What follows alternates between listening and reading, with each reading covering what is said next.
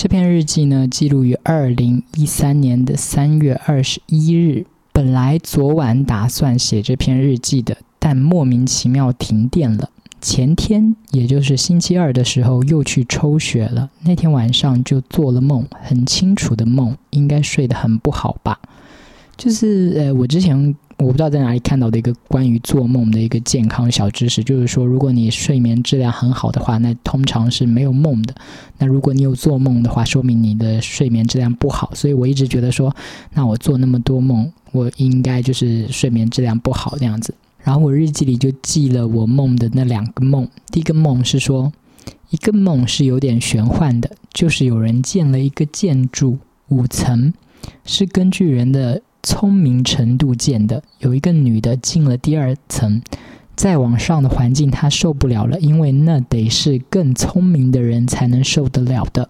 五层就是最聪明的人。我觉得这个 idea 不错，留着写篇小说。嗯，就是一个当时做梦梦到的一个设定，就是按智商来排你的那个在楼里的位置那样子。但我觉得，嗯，这个梦的设定跟我后来看的一部电影有点像。那个电影我不知道，好像是西班牙的电影，是不是叫做《饥饿站台》？讲的就是一群人醒过来，然后发现自己在发现自己被关在一个很陌生的建筑里，然后这个建筑就是，然后这个建筑就是一层一层的。中间有一个类似电梯一样的升降台，然后每天呢会从上到下升降台降下来，会有那个食物。第一层的人就可以吃到最美味的，他就是可能做的很全的各种各样的食物，然后各种各样的甜点、饮料什么都有。第一层，然后第一层的人吃完了之后再往下降，第二层的人吃完了再往下降。总之就是越往下食物就越少嘛，而且你。那个升降台在往下降的过程当中，有些人可能会往那边故意使坏啊，往那个食物上面吐口水啊，或者在那里拉屎啊什么之类的，就是一个还蛮有意思的电影。然后第二个梦是说，还梦到陈帅了，又梦到陈帅了，我真的是 忘不掉这个男人。别人惹到他，他生气拿椅子砸那个人，差点砸到我。我觉得他有点无理取闹，就说我想问你一件事，但是怕被你用椅子砸。就是我梦里梦到他是一种发怒的状态，就是脾气很不好的状态。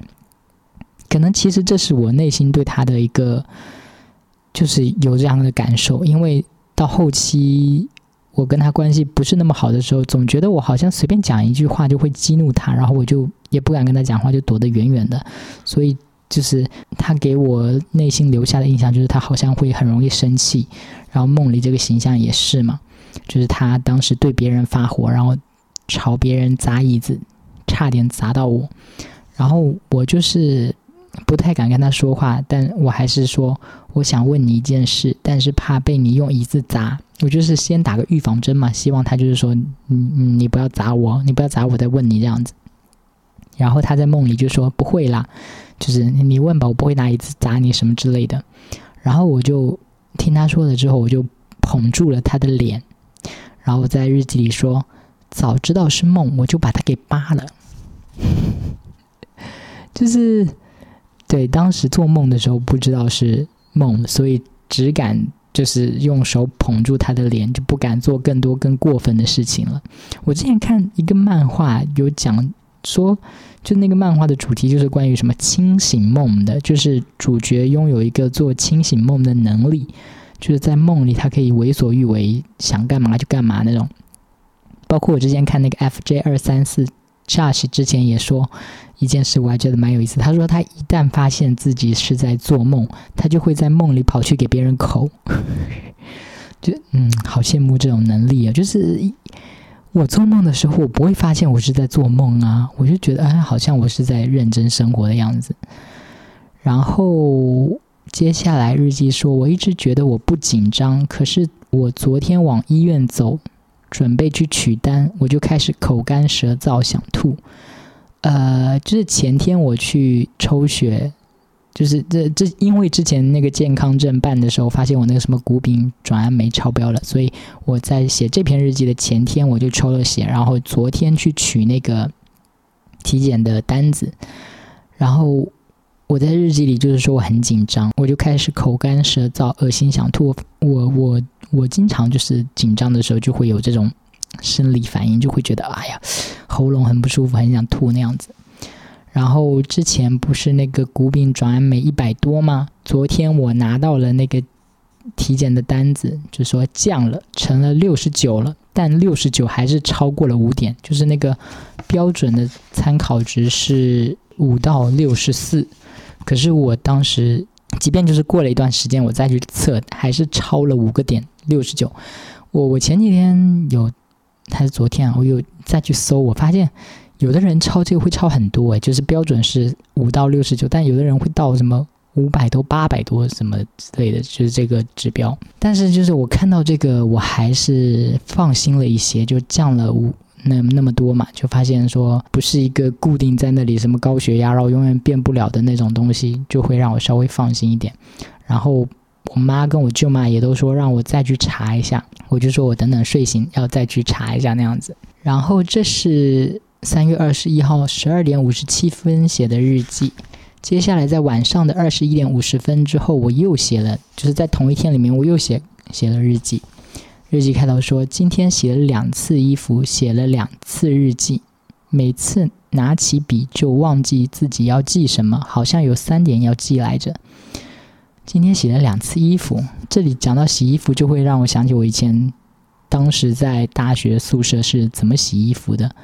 就是我们当时没有洗衣机，宿舍六个人一间，然后大家都自己手洗衣服，而且还要抢那个晾衣服的位置，因为我们在阳台上面可能有一根晾衣的那个杆嘛，但是那根杆的长度就有限呐，就是就只能固定挂那么多衣服，大家如果都晾在上面的话，其实蛮挤的那样子。然后就我现在就想起我那个室友 W W 就特别霸道，就是我们自己晾衣服，就是你就晾你的。占一小块地方晾一下就好了，对吧？可是那个 W W 他自己要晾衣服的时候，他就会把在上面晾着的别的室友的衣服全部推，使劲推，推到最边边角角那边，挤到不行，然后把自己的衣服一件一件隔得很开的放上去，就 很贱，有没有？然后有的时候那个他晾衣服衣架不够了，他自己可能也没带几个衣架来，他就会把别人的。还没干的衣服就给大家收了，就说：“哎，你这干了，你收了吧。”然后就把别人的衣架拿来用。现在想想，那个舍友真的是，嗯，蛮讨厌的。然后日记就是说有三点要记嘛，就是白天记的一些，我觉得可能不够，然后又想起有些要记的，所以后面晚上又补了这篇。哪三点要记呢？第一点，过了两个礼拜怀疑自己有乙肝的日子，我已经没心情再拿这个开玩笑了。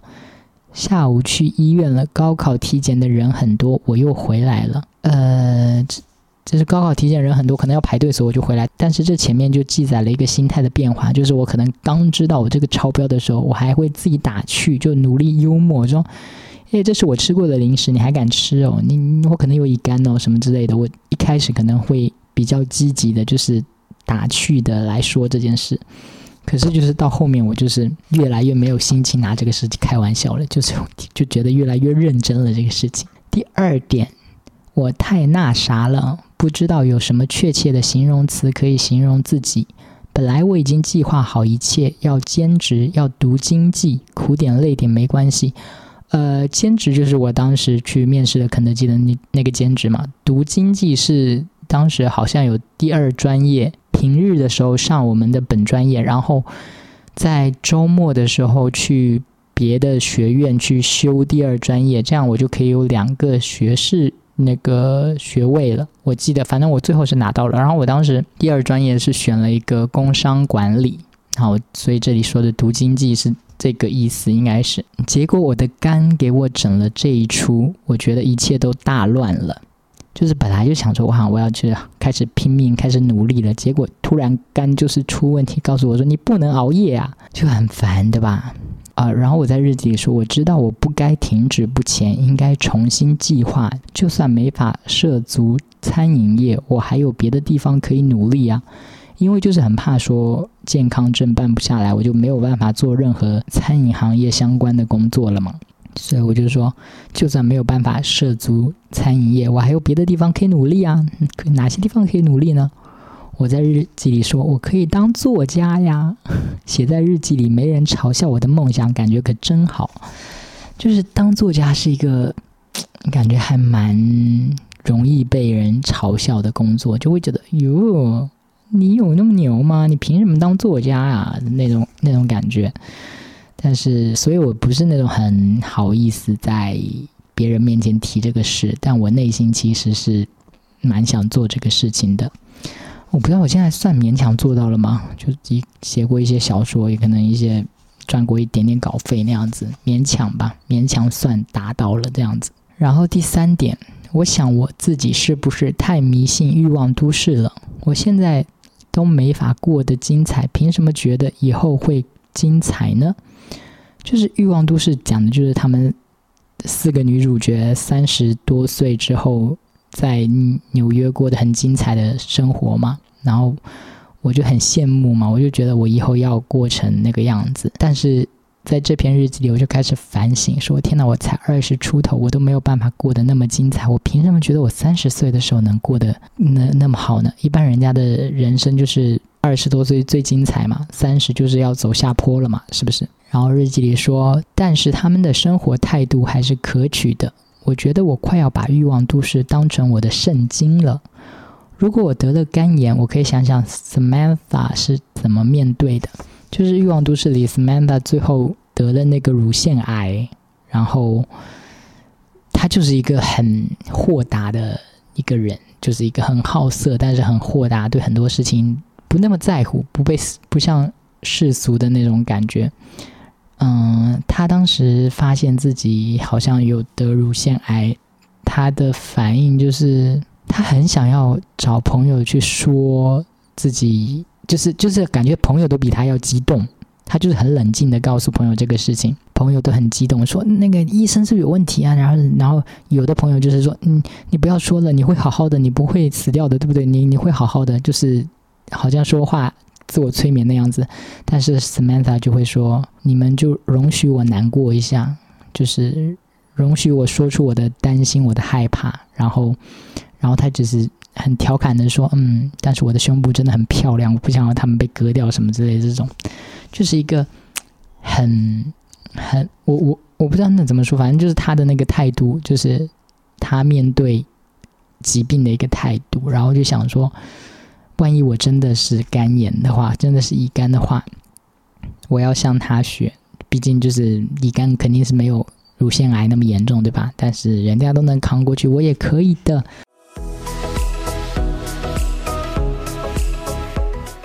这篇日记呢，记录于二零一三年的三月二十二日，地点是在宿舍的床上。日记里写说。乙肝患者真不该这么晚还写日记的。今天算是一个 tough day 吧。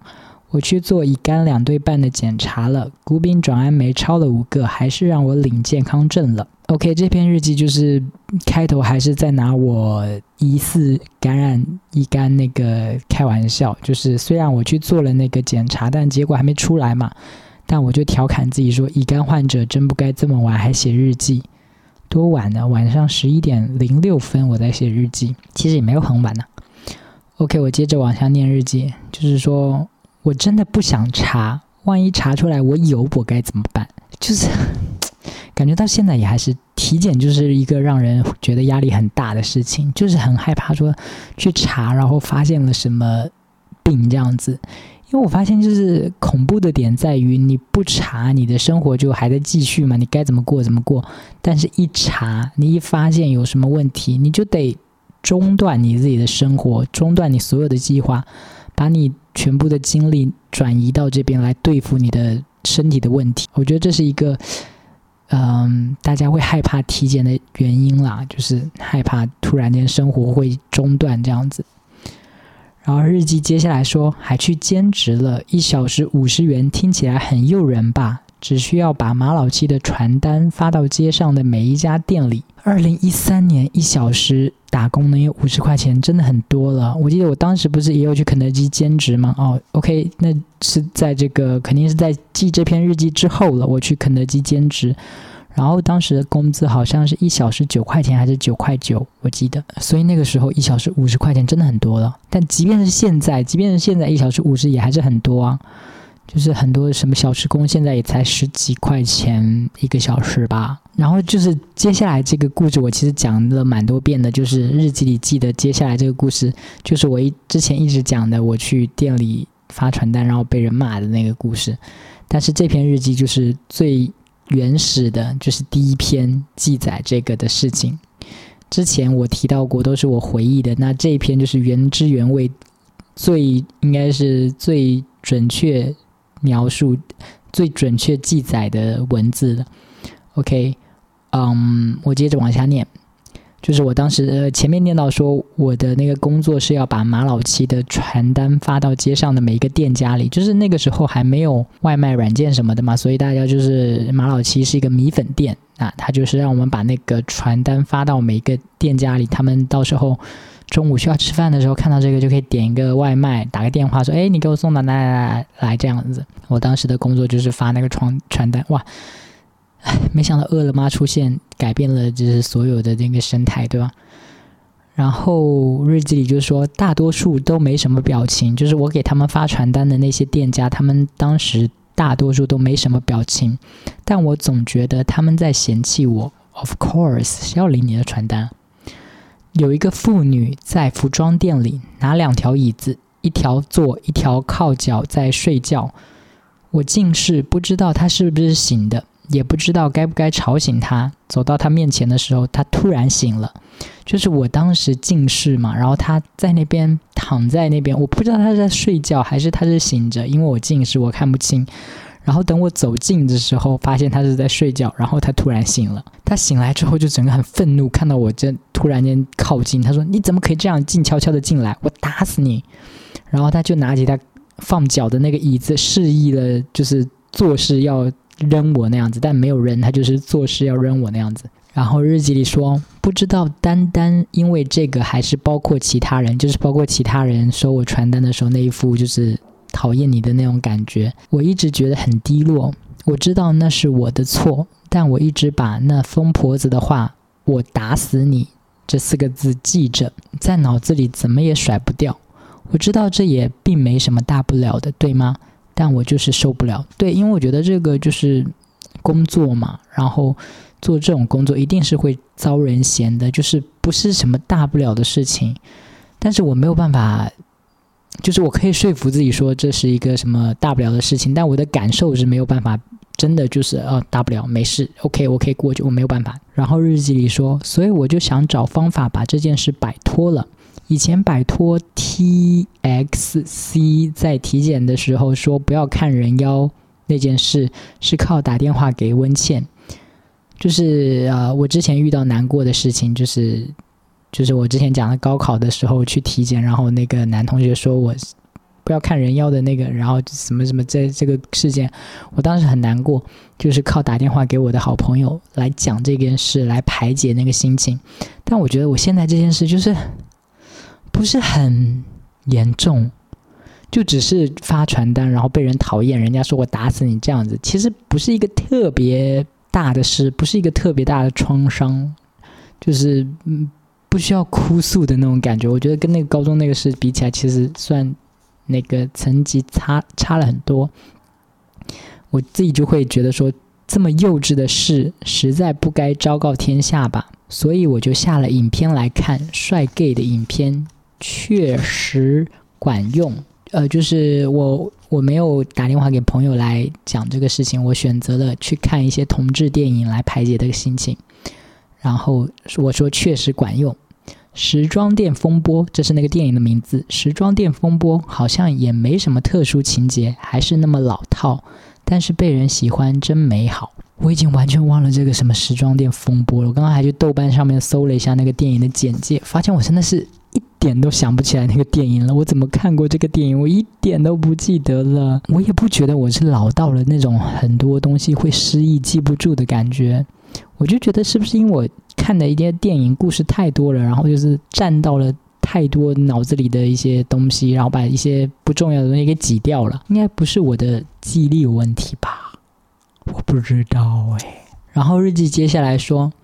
凯莉日记，凯莉日记是那个一个美剧，是说是欲望都市的前传，但感觉跟欲望都市差了还是蛮多的。这这部就感觉是一个非常青少年的一部电视剧。凯莉日记里说，找到自己不会容易，确实活了二十年了，我还没弄清楚 who who I am，自己都不够了解自己。但那个疯女人稍微完整和确定了一下我自己。我真的不适合任何讨人嫌的工作。就是被那个服装店的那个女人骂了之后，我有慢慢的就是认识到自己。因为很多人都说什么要做自己，但自己到底是什么样的，其实未必所有人都清楚，对吧？我就是在这件事之后，我就发现，天哪，我真的不是一个潇洒的人。就我想要去做一个潇洒的人，我想要做一个不管别人怎么看我，我都无所谓的那种人。可是经历了这件事之后，我就会发现，就我真的做不到啊！就是被，如果是你是一个潇洒的人，你被骂完说你去死吧，你可能听了就会想说，我死不死关你屁事。然后你就是这句话在你心里就会慢慢的淡掉了。但是我就是不行，我被这么骂过之后，我就觉得那句话像有一个钩子一样勾在我的脑子里，然后。他就是没有办法消失，他就勾在那里，他就是不走了。然后我就觉得天哪，我真的受不了这种压力。然后反正那件事之后，我就发现说我真的不适合做这种讨人嫌的工作。我是一个特别害怕正面冲突跟矛盾的那那种人嘛。我的性格是这样子，但有些人性格就不是这样子。我前几天跟那个叮咚一起吃饭。聊天的时候，我就问他说：“他换了新的工作岗位，有没有觉得压力变大了，还是说压力变小了？因为他原来是那个银行的大堂经理嘛，然后他现在变成了一个卖理财的理财经理，要给客户推荐理财产品的那种，就就是在银行里也是给客户推荐理财产产品的那种。我们上次吃饭的时候，他就跟我说了一个春节之前他发生的事情。”就是他给一个老爷爷推荐了一个理财，然后说要存两年定期，不能取出来的那种。然后可是过了几个月之后呢，那个老爷爷就反悔了。那个老人跟他的儿子就冲来银行找叮咚，就态度很不好，就说要把钱取出来。然后他那个儿子就说叮咚骗了他老爸啊，说什么你你你你这样我我就告你什么什么之类的。然后你你你。赶紧给我答复，不然我就要怎样怎样怎样的什么的。然后叮咚能给什么答复呢？他们就是一切都按程序来的嘛。然后他确实也没有办法把那个钱取出来，他就是给他答复，但还是告诉他说钱没有办法取出来，取出来是不可能的。两年就是两年，好像所有的客户撒泼的时候都会这样说：“把你领导给我叫出来。”然后叮咚就去问了自己领导嘛，领导就说：“那你自己处理，这是你的事情。”反正领导没有那种就是权限，我不知道领导。反正领导可能就没有那种权限说，好好好，那我帮你走个后台，我帮你把钱退了这样子，没有。领导就是说，那你自己去处理。那 叮咚作为一个职员，他能怎么处理啊？他也不可能跟客户吵架是吧？他就是一个劲儿的跟客户道歉，说啊，我自己当时可能没有跟老人交代清楚，但事实上他知道他自己其实交代清楚了。他就是有说这两年都不能取出来，录音录像什么都有。如果是打官司的话，叮咚也是不会输的那种。可是就是身份的关系吧，这是这个职务的关系，他就除了道歉，他别的话也不能说，然后也不能跟人家对杠，说来啊，你告我啊，你告我啊，看谁赢啊啊！说了两年就是两年，要不要把什么录像甩在你面前呢？什么没有，他不能那样，他就只能道歉。然后我想象他那个场景，我就觉得压力超大的。我觉得我就完全没有办法胜任这种工作。我如果面对这种场面，我应该会崩溃掉。我觉得这已经是非常可怕的事情了。可是叮咚却说：“嗯，这件事不是让他最难受的事。说他最生气的是一个客户，明明答应他要买某个理财，可是没有买，这件事最让他生气。”然后我就觉得啊。这件事有比那个被骂更可怕吗？我觉得让我选的话，我一定是选择说你不买我的理财，而不是那个被骂这件事啊。反正就是人跟人之间的不同了。总而言之，就是要认识自己，就是去发现什么是自己受得了的，什么是自己受不了的。就我就发现说，别人能挨得了骂，但我我挨不了，我就只能抗拒这样子。